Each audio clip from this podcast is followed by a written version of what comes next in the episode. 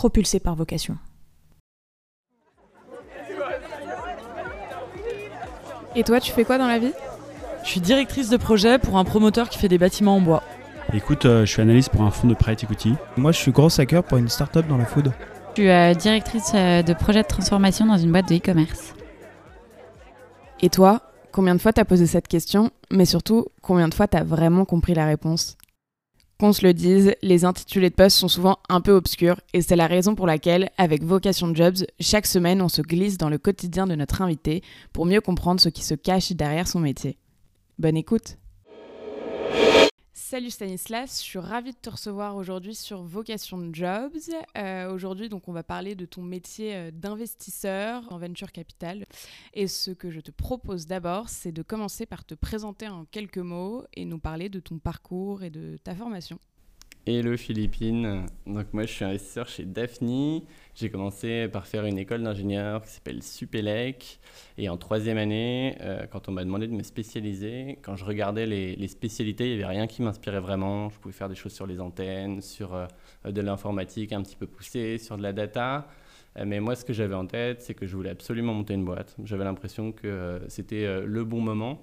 Et du coup j'ai choisi de partir dans une université anglaise qui s'appelle UCL. Euh, euh, et là, on avait des horaires qui nous permettaient de monter une boîte quasi à plein temps. Donc, c'est ce que j'ai fait.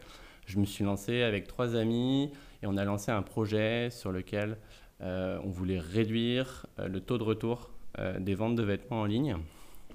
C'était l'époque où The Family se lançait à Londres, qui est un accélérateur européen. Euh, et donc moi, je passais pas mal de temps euh, dans ces événements. Et en fait, dans un de ces événements, euh, j'ai rencontré un business angel, qui est donc quelqu'un qui investit dans les startups son propre argent. Et il m'a présenté à d'autres business angels. Et en fait, en prenant un café avec un d'eux, j'ai eu une sorte de, de révélation où ce café a duré 4 heures. en, il m'a fait 10 euh, remarques euh, sur ma boîte. Je pense que sur ces 10 remarques, il y en avait 9 euh, où il avait raison et qui étaient assez, assez structurantes pour la boîte.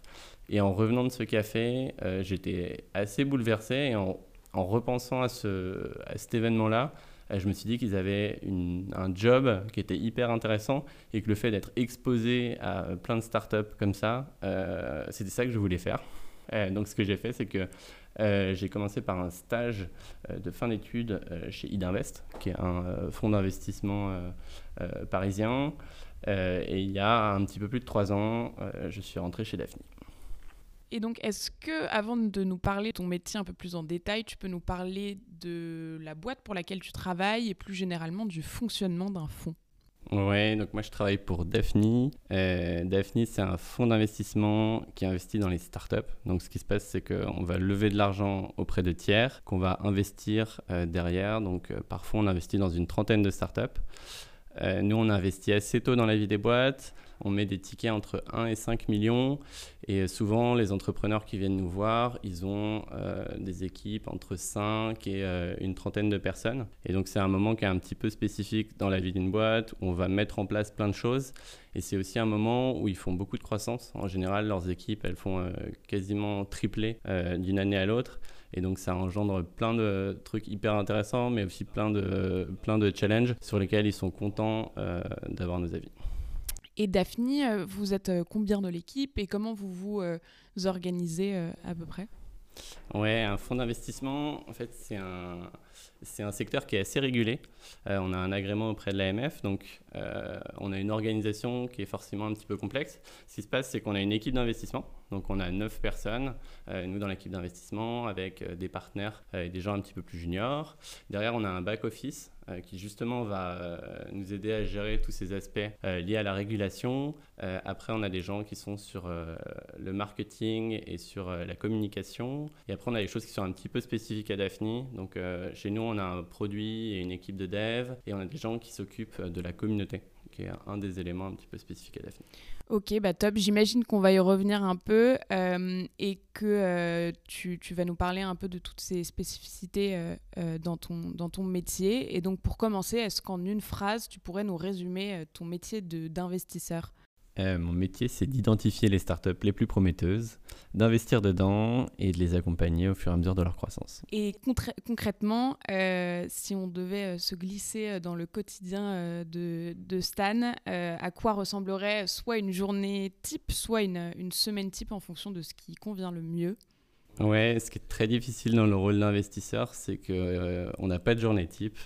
Donc, euh, si je prends ma journée euh, d'aujourd'hui, c'est, euh, bah, j'ai commencé par quelque chose que j'avais jamais fait. on a fait, on a tourné une vidéo pour le lancement et pour l'annonce de la levée de fonds d'une des boîtes dans lesquelles on est, on est en train d'investir et donc qui sera peut-être public le jour où sortira ce podcast. Derrière, j'ai vu un de nos investisseurs qui s'intéresse vachement à la mobilité et à tout ce qui est nouveaux matériaux. Donc euh, on a partagé un peu euh, eux sur, euh, eux sur ce qu'ils voient en ce moment et nous sur ce qu'on a vu récemment et les grandes tendances sur le sujet. derrière, en début d'après-midi, j'ai eu un board sur donc, une des boîtes dans laquelle j'ai investi ma première année chez Daphne. là, on est en train de, de, faire un podcast et ensuite j'ai ma boîte mail qui s'est remplie pendant la journée. Donc, ce sera le gros du boulot. Ça va être une négociation juridique où en fait on est en train de, négocier les termes d'un investissement. Euh, on a leurs avocats qui sont revenus euh, vers nous avec des commentaires sur ce qu'on ce qu'on avait fait. Et, et, donc il va falloir, avec l'aide de nos avocats et les commentaires de nos avocats, comprendre quels, sont les, quels sont les points sensibles. Donc un métier hyper varié et qui regroupe plein de compétences différentes. Et si plus schématiquement tu devais nous expliquer ton, ton métier, ce serait donc de euh, recevoir, euh, d'analyser des, dossiers que tu reçois, euh, de euh, d'ensuite creuser un, marché plus spécifique enfin, je, pense que tu... Ouais, il y a plusieurs euh, angles sur ce métier. Donc le premier, c'est vraiment de trouver les bonnes startups et de, faire l'investissement. Euh, donc ça, c'est toute la partie, ce qu'on appelle sourcing. Donc c'est vraiment trouver ces startups avant les autres. Donc ça va être plein de rencontres avec d'autres investisseurs, ça va être des échanges avec des incubateurs, ça va être des événements. Euh, chez nous, on développe des algos aussi pour essayer de les, de les trouver euh, par d'autres moyens. Euh, derrière, on a toute la partie qui concerne l'instruction. Donc là, l'idée, c'est vraiment de se faire une conviction sur une entreprise. Donc c'est de, de, creuser un petit peu le marché pour comprendre les grandes tendances, voir la compétition. à ce moment-là, c'est assez intéressant parce qu'on va appeler pas mal de gens qui sont experts sur le domaine.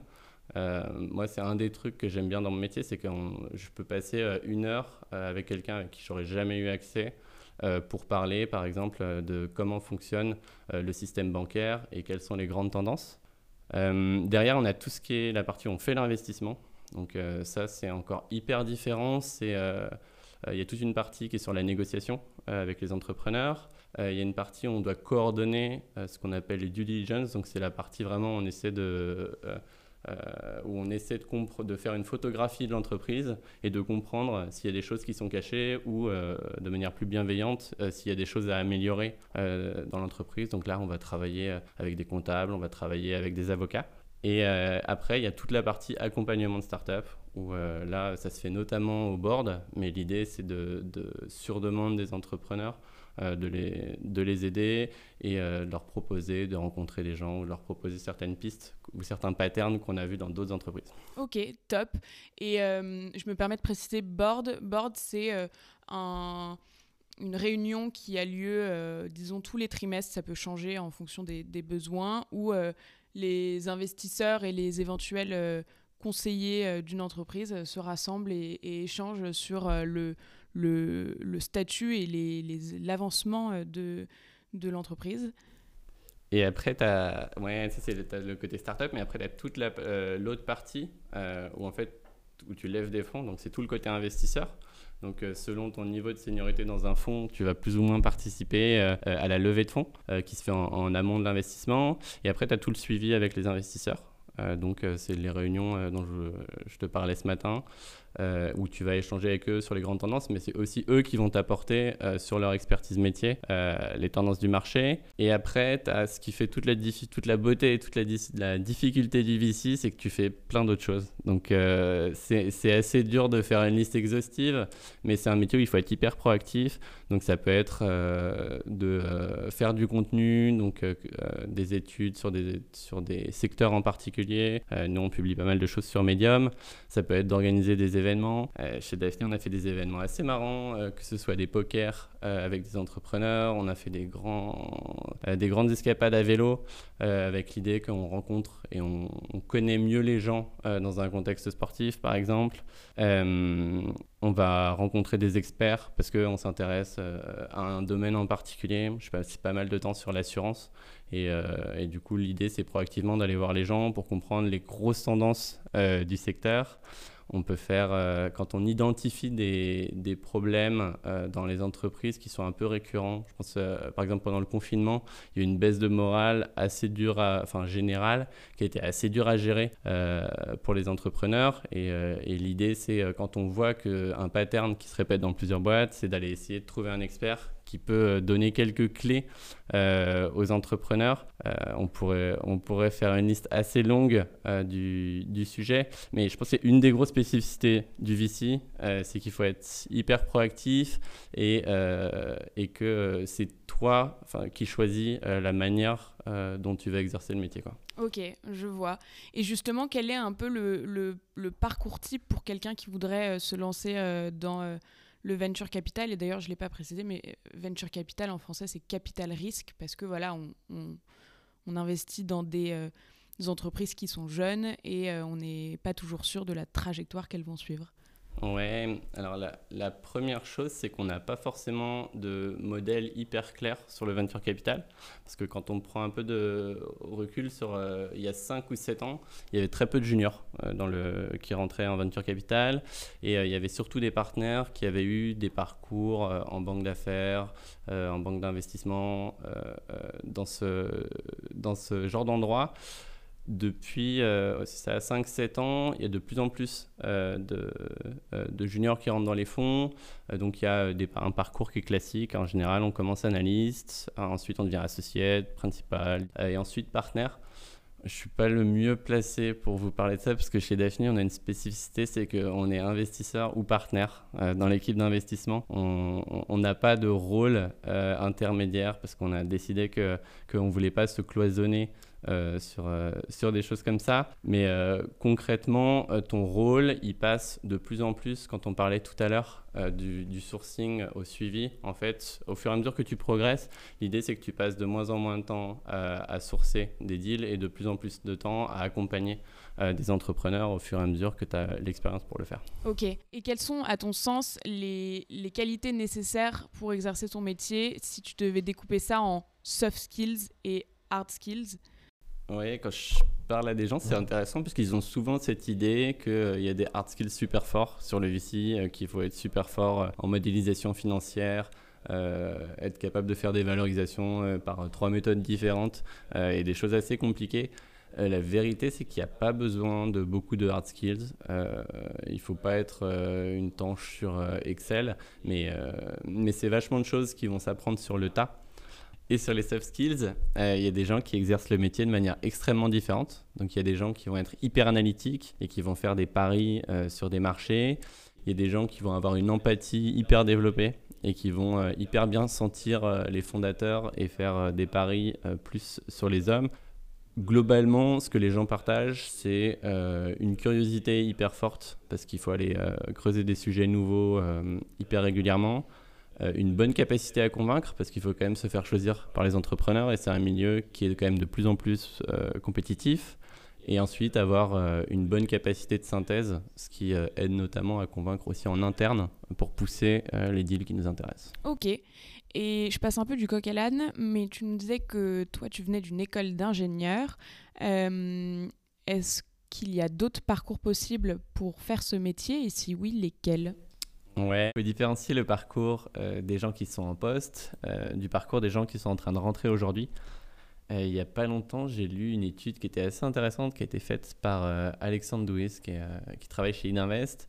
Et en fait, il montrait que les trois parcours académiques les plus classiques pour les gens qui sont en VC aujourd'hui, c'était le top 3 des écoles de commerce. Euh, c'est un peu caricatural. Et si on regarde les gens qui rentrent en VC aujourd'hui, c'est beaucoup plus varié que ça. Il y a des gens qui sont des ingénieurs, il y a des gens qui ont des parcours intéressants euh, dans des scale-up, c'est-à-dire dans des, des startups euh, qui, ont, qui sont passés à l'étape supérieure.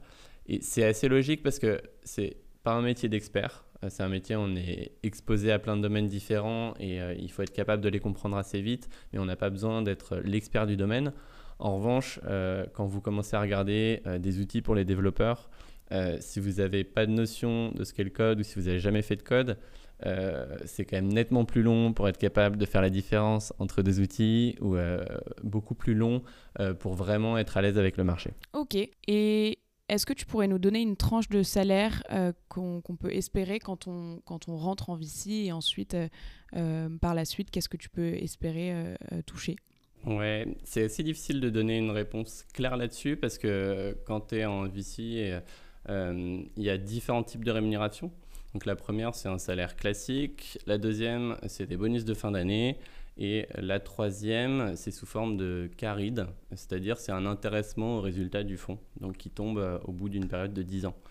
Donc s'il il faut donner une réponse euh, hyper claire, euh, aujourd'hui quand on rentre en VC, on peut espérer un salaire entre 40 et 50 000 euros quand on sort d'école. maintenant, il y a des disparités qui sont énormes. Si vous rentrez dans des grands fonds internationaux, ce sera peut-être le double, voire éventuellement le triple. Euh, si vous rentrez dans un petit fonds de seed euh, français, euh, ce sera probablement un petit peu moins que ça. Ok. Et hum, donc, comme tu dis, il y a plusieurs, il y a plusieurs typologies de fonds.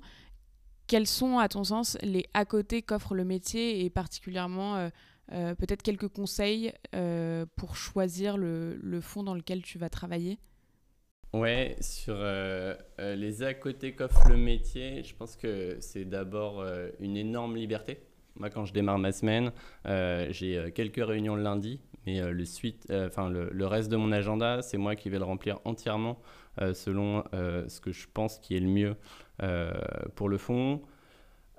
ensuite, le VC, c'est c'est un domaine qui est assez exigeant en termes de temps, mais c'est pas un domaine où on va rester jusqu'à 2 heures du mat devant euh, un modèle, euh, devant, euh, sur son Excel à galérer. C'est des choses qui sont un petit peu plus enrichissantes que ça. Donc, hyper régulièrement, on va finir à 22 heures, mais c'est plus souvent parce qu'on est allé à un événement où on a rencontré des gens.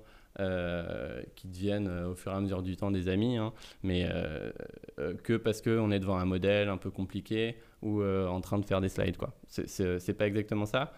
maintenant, c'est aussi un truc qui est relativement exigeant. Je pense que j'ai une chance particulière chez Daphne parce qu'on est hyper ouvert aux nouveaux projets. Donc les à côté, ça va être d'aller faire des événements à Lisbonne, à Helsinki, à Londres, euh, où on a l'occasion de rencontrer pas mal de gens. Euh, ça va être euh, de passer mon temps sur les choses qui m'intéressent. ça va être d'organiser des événements à vélo. Donc, on s'est fait un, un, événement à vélo. On a emmené 40 personnes qui n'avaient pas forcément fait de vélo faire un grand trip entre Perpignan et Barcelone. Donc, euh, pour le, détail, c'est qu'entre Perpignan et Barcelone, il y a les Pyrénées. Donc, c'était, ça a été assez épique, mais d'avoir, euh, de, de, pouvoir emmener, euh, enfin, ou de pouvoir réaliser des choses comme ça, je pense que c'est, une chance assez unique. Et la dernière, c'est qu'on est exposé à des gens auxquels on ne serait jamais exposé ailleurs. Moi, il y a plusieurs fois où je me suis dit que en fait, j'appelais quelqu'un qui serait probablement mon N plus 5 si j'étais dans, dans, si j'étais rentré dans cette entreprise. Et moi, j'ai euh, une heure de son temps pour euh, lui poser toutes les questions que je veux pour euh, comprendre le sujet. Et ça, je pense que globalement, c'est cet accès à la connaissance qui est le, la, la, grosse chance qu'on a quand on bosse en VC. Top. Donc euh, ça reste un métier qui est quand même très humain, très euh, au contact des autres. Et euh, tu en as déjà un peu parlé, mais si tu devais me donner une chose que tu adores et une chose que tu détestes dans ton job, ce serait quoi? Ouais, j'espère que ça se ressent un peu, mais sur les, choses que j'adore, c'est qu'on est exposé à des gens qui sont hyper optimistes, parce que par essence, pour monter une boîte, il faut être quelqu'un qui a une foi en l'avenir, euh, assez forte, une grosse confiance en soi et avoir un côté un peu euh, créatif, un peu idéaliste. Et nous, on a la chance d'accompagner euh, ces gens-là dans, leur, dans leur projet. Et c'est un petit peu ce que je disais tout à l'heure, mais c'est plus largement, tous ces gens-là, ils donnent accès à un niveau de connaissance hyper varié, mais aussi assez poussé, et que je pense qu'il est difficile d'aller retrouver dans d'autres métiers, sachant que nous, on a la chance d'avoir cet accès sur sur une longue période. Parce que nous, quand on va investir dans une boîte, l'idée, c'est de rester 5, 7, 10 ans aux côtés de, des entrepreneurs. Et, et, du coup, on a l'occasion aussi d'aller pousser ces sujets assez loin. le gros euh, le gros inconvénient euh, du VC, c'est qu'on va rencontrer effectivement énormément de gens et on va passer notre vie à dire non. Enfin, ce qu'on dit classiquement, c'est qu'on rencontre 1000, 1000 startups et on va investir dans une. Et ça, ça veut dire que 999 mois, on est obligé de dire euh, non aux gens. Et ça, c'est un sentiment qui est assez difficile. Donc ce qu'on essaie de faire, c'est d'être utile aux gens auxquels on dit non, mais, euh, euh, mais ce n'est pas quelque chose qui est toujours hyper facile à faire. Oui, je comprends. Euh, et le mot de la fin, je pense que voilà, les gens ont bien découvert ton métier. et s'il y en a certains parmi eux qui souhaitent approfondir, où est-ce que soit on peut te contacter ou quelles ressources tu conseillerais à nos auditeurs pour approfondir un peu le sujet? Ouais, moi je suis assez actif euh, sur Medium, euh, où je rassemble euh, les différents sujets qui, moi, m'ont tenu un petit peu à cœur, que ce soit sur l'entrepreneuriat, l'investissement et tout, ce que, tout, tout cet écosystème-là. Et ensuite, moi je suis toujours dispo sur mon mail qui est stanislas.daphne.com. Super, et eh ben, merci beaucoup d'avoir pris le temps de nous parler de ton métier. et puis j'espère qu'on a rendu ça plus, plus clair à tous nos auditeurs.